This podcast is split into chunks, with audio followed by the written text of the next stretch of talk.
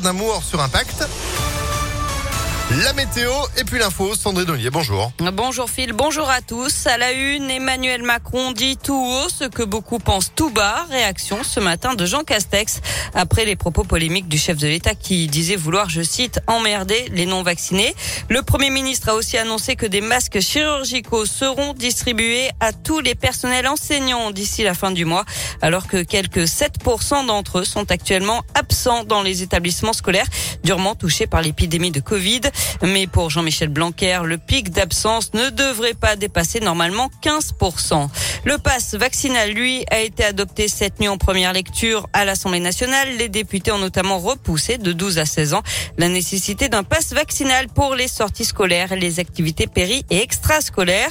Le texte doit désormais être examiné au Sénat en début de semaine prochaine pour une entrée en vigueur espérée par le gouvernement au 15 janvier, mais qui pourrait être repoussée de quelques jours. L'actualité, c'est aussi ce drame. Dans l'un, un TER qui reliait Bourg-en-Bresse à Lyon a percuté une voiture au passage à niveau de Perona hier vers 21h. La conductrice de la voiture, une femme d'environ 70 ans, est décédée. La douzaine de passagers du train n'ont pas été blessés et amenés en taxi jusqu'à leur destination. Le conducteur du train, choqué, a été pris en charge par les services de la SNCF. Un incendie hier soir à Vénissieux. Les pompiers ont été appelés vers 19h30 pour un feu d'appartement. Six personnes ont été évacuées. Il n'y a pas eu de blessés. Et puis des cookies trop indigestes. La CNIL, gardienne de la vie privée des Français, a infligé de lourdes amendes de 150 et 60 millions d'euros à Google et Facebook. La commission informatique et liberté a constaté que les sites Facebook, Google et YouTube ne permettent pas de refuser les cookies aussi simplement que de les accepter. Les deux plateformes ont trois mois pour se mettre en conformité avec une astreinte de 100 000 euros par jour de retard. On passe au sport avec du foot et pas plus de 5000 spectateurs pour le match OL-PSG. Le préfet l'a redit hier à Jean-Michel Aulas, le président du club lyonnais. Lyon réclamait de pouvoir monter à 20 000 spectateurs pour le match de dimanche.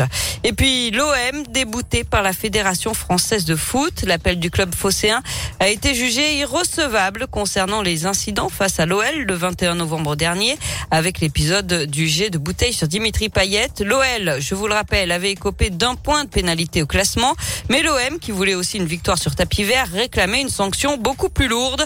Le match a été donné à rejouer à huis clos à Dessine, mais la date n'a pas encore été fixée. Eh ben, affaire à suivre. C'est pour ça que vous êtes là, Sandrine, et que l'info continue à tout moment sur ImpactFM.fr et même qu'on vous retrouve à midi, voyez Exactement, à tout à l'heure. À tout à l'heure. Il y a de la galette ou pas de prévu à midi? Non. même pas drôle. Ce soir. Ce soir? Bon.